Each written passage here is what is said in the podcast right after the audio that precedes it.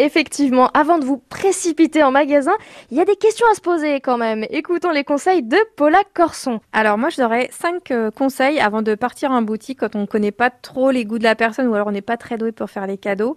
Donc il y a cinq conseils. Je dirais déjà, si vous voulez partir sur du vêtement, bah, repérez la taille des vêtements euh, de votre femme, par exemple, si c'est un homme qui fait un cadeau à sa femme. Donc, n'oubliez pas le, le haut ou le bas. Bon, parce que les robes, après, ça peut être une seule taille, mais surtout le haut et le bas. Après, il y a également les couleurs dans son armoire faut regarder qu'est-ce qu'elle aime comme couleur, votre femme. Ou la personne à qui vous voulez offrir, bien sûr.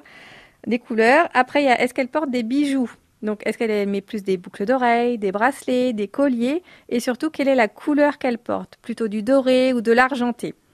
Voilà, c'est les cinq, euh, les, les quatre points. Et surtout, vous pouvez aussi également apporter une photo de la personne à la personne qui va vous conseiller pour, euh, pour acheter.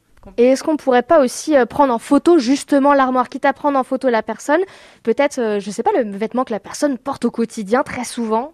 Oui, exactement, c'est pas mal ça, oui. La photo de l'armoire, comme ça au moins vous avez toutes les couleurs de l'armoire euh, pour nous guider. Parce que nous, quand on est en boutique, on essaye de vous poser des questions pour qu'on soit guidé, pour, pour pouvoir vous conseiller, parce que c'est pas évident qu'on ne on connaît pas la personne à qui vous souhaitez offrir le cadeau. Donc voilà, faire des photos au maximum de ce qu'elle a dans son armoire.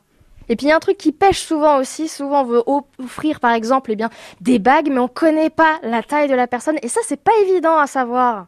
Alors oui, pour les bagues, moi c'est pareil. Ce que je propose maintenant, c'est beaucoup de tailles de bagues qui sont ajustables, parce que les bagues à taille, il faut vraiment aller sur un. Faudra avoir toutes les choix de bagues et c'est compliqué pour euh, les petites boutiques comme les nôtres d'avoir les tailles de, toutes les bagues. Donc des tailles euh, ajustables, euh, c'est parfait.